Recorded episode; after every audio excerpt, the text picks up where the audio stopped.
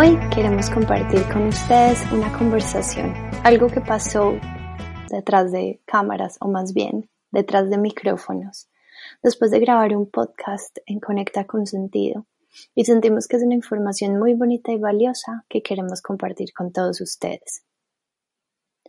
Dani, tú has sido deportista toda la vida. Man, no, yo de hecho chiquita era súper, súper, súper deportista y me acuerdo que corría pues maratones y era mi, mi deporte favorito era el atletismo. Y ya cuando fue llegando como la adolescencia me fue dando mucha pereza, mucha, mucha, mucha pereza y empecé a generar mucha resistencia con el ejercicio y literalmente yo llegaba a mi casa del colegio a dormir, pues a, almorzar, dormir y después volver a dormir, o sea, no, yo no hacía nada en ese tiempo del colegio, la verdad. Ah, bueno, y siempre dije como, ay, yo sí soy afortunada porque la herencia que tengo, tengo herencia de delgada, entonces yo nunca sentí tampoco la necesidad de moverme desde ahí, pues desde la estética únicamente. Pero ya pues como más grande empecé a generar como una resistencia al ejercicio porque ya obviamente mi cuerpo se empezó a transformar, no era, no era el que yo tenía a los 16 años y y se empezó a transformar y entonces era como una versión hacer ejercicio y yo no quería hacer ejercicio, pues yo no quería, literalmente no quería hacer ejercicio, pero como que me obligaba y no encontraba nada no encontraba nada y bueno, encontré yoga que fue para mí una salvación, pero lo mismo, entonces tenía que hacer las clases más metaleras, tenía que meterme a las clases que me pusieran a sudar, hot yoga o cosas así, para que yo sentir como que eso me estaba ayudando de alguna manera también como desde mi aspecto físico.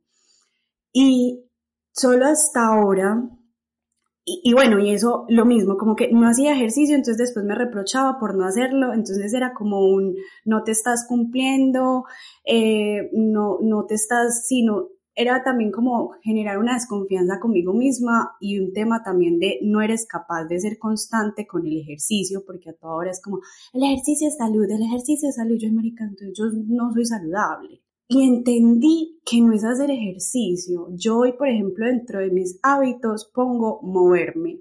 Pues moverme, no ejercicio. Ya no pongo, ay, puedo hacer ejercicio. No, me voy a mover.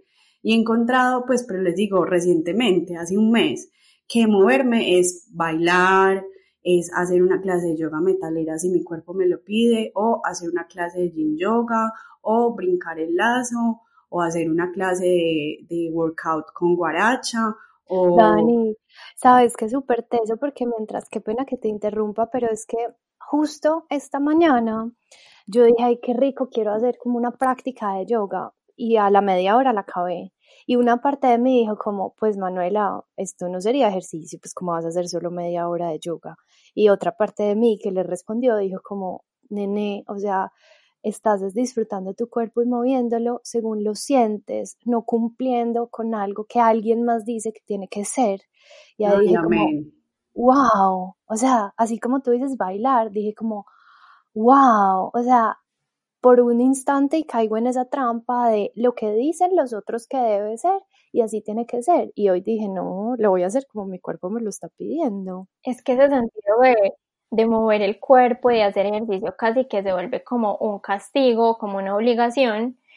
Y digamos uno no lo disfruta. Y yo creo que lo más importante de mover el cuerpo es que uno lo esté disfrutando, como tú dices, así sea, pucha, voy a barrer la casa y mejor dicho, mientras tanto voy a bailar los meros temas, eso ya es moverme, no necesito hacer como una super clase súper intensa que me deje con gotas de sudor, pues para sentirme como, ay, no es que logré algo, o ay, es que sí soy disciplinada, no, uno tiene que escuchar el cuerpo y hay días en los que uno dice, no, tengo ganas de moverme, solamente quiero quedarme en la cama viendo Netflix y eso está bien.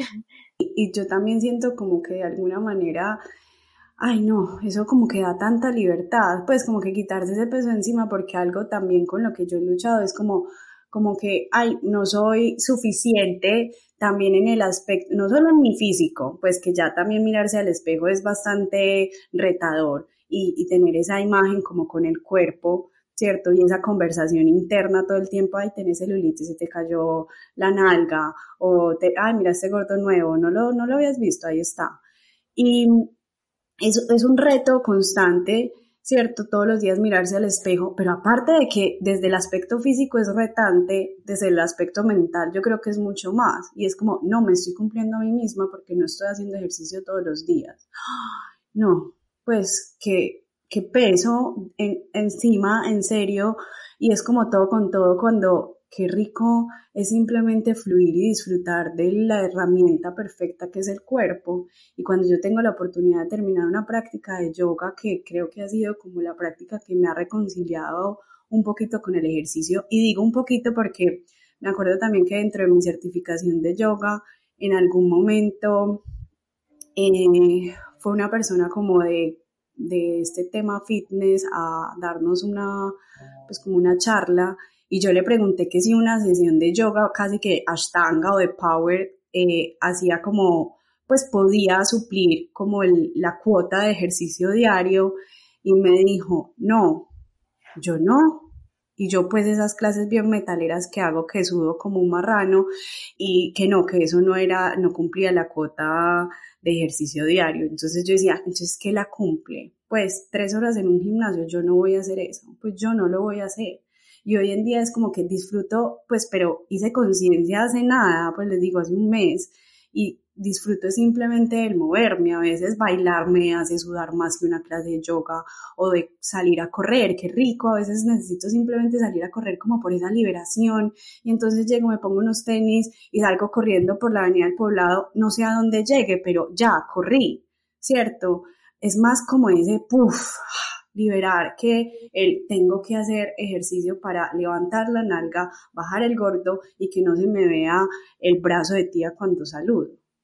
Total, y es que se vuelve también como, como perfeccionismo súper reforzado, porque uno cree como que si uno no hace ejercicio ciertos días a la semana, esta cantidad de horas, si uno no quema ciertas calorías, entonces uno no es disciplinado.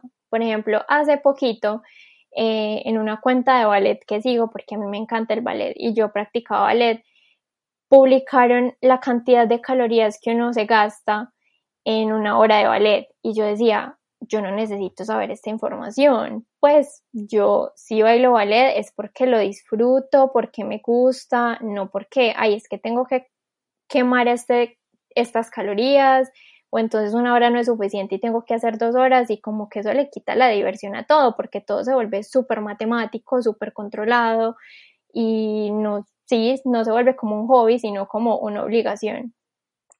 Dani, eso de medir todo en calorías me parece increíble porque entonces quienes están obsesionados con el tema analizan cuántas calorías quemé, cuántas me voy a comer, eso significa que me consumí y al final dicen, ay, entonces perdí todo el ejercicio del día.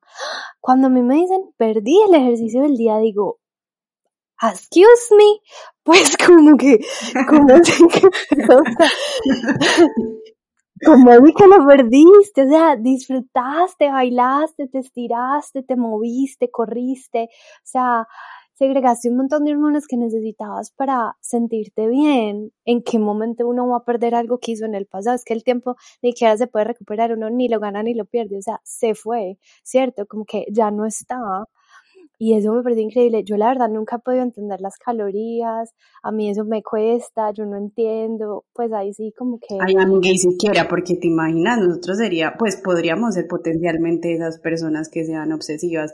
Yo a veces digo que que el que menos sabe más vive y para este tema aplica. Porque totalmente. Yo, creo que. Ay, no esa frase, la quiero copiar.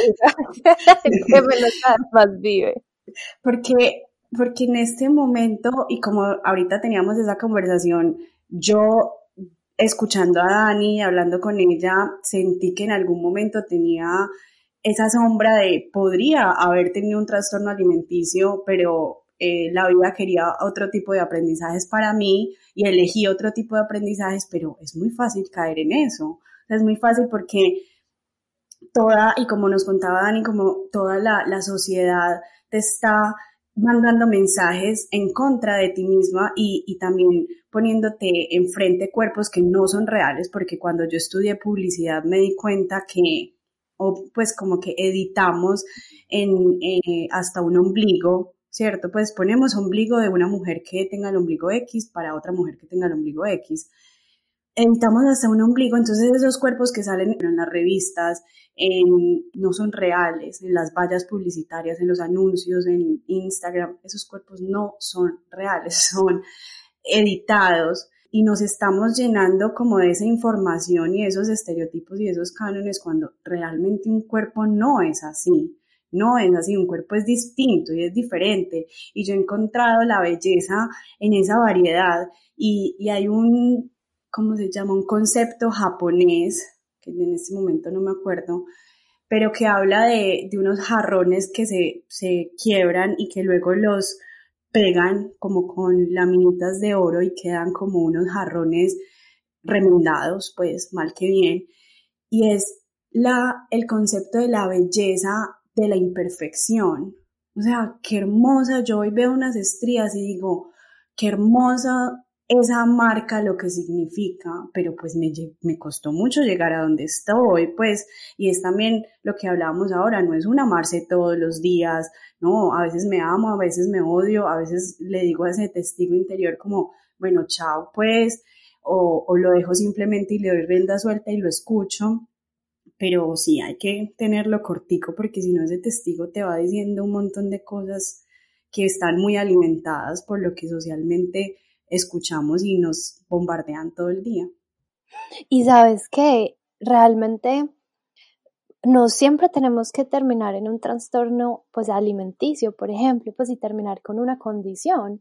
Finalmente, como, como dijimos anteriormente, también tiene que ver con genética, con emociones pasadas, con maneras de reaccionar frente a X y situación, como en el caso de Dani querer controlar, pero ese trastorno simplemente puede ser mental, ¿cierto? O sea, como, como presento yo los trastornos, no tengo que llegar hasta el fondo.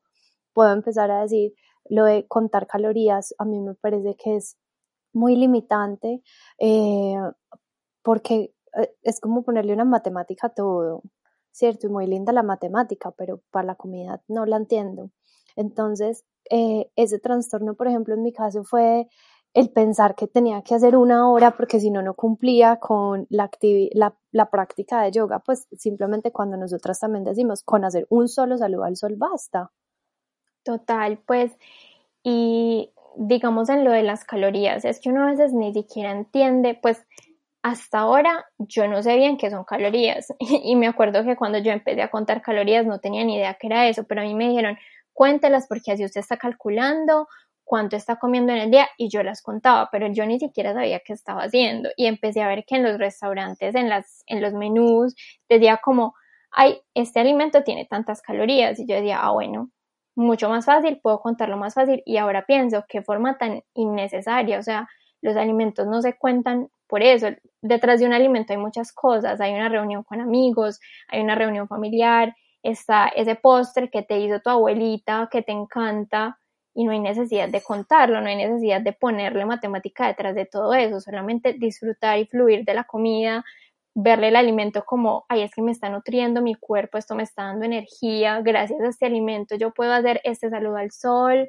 yo puedo hacer esta meditación, yo puedo ir a mercar, yo puedo hacer tantas cosas. Ay, me encanta ese movimiento de quitar las calorías y debería decir lo que aporta, pues como los beneficios y por ejemplo, Pedro cultivó la papa, Juan la transportó, o sea, realmente la historia detrás del alimento, no cuántos números te da, ¿cierto? O sea, como si la vida fuera todo suma y resta. Sí, total. Y lo mismo con las horas de ejercicio, es como que, digamos, ay, yo en una hora de baile quemé tantas calorías, no, yo en esa hora de baile estuve con mis amigas de baile, nos divertimos, aprendí a hacer esto, aprendí a hacer lo otro, o sea, son un montón de experiencias que no tienen nada que ver con, ay, pues queme estas calorías o no queme estas calorías, porque pues eso le quita la diversión a todo. Estas fueron algunas ideas, algunos conceptos, algunas sensaciones que las tres compartimos el día de hoy y sentimos que es importante compartir con ustedes, pues hemos notado, experimentado que muchas veces nos exigimos demasiado y este es un cuerpo que simplemente es un instrumento que tiene una energía que lo habita y sin esa energía simplemente no estaríamos en esta vida. Entonces, la invitación es a pensar cómo cuido de este cuerpo que es un instrumento más cómo lo alimento, cómo lo muevo, cómo lo disfruto, cómo le hablo y cómo lo siento. Esperemos que estén disfrutando todos nuestros episodios y recuerden que nos pueden seguir en arroba conecta con sentido.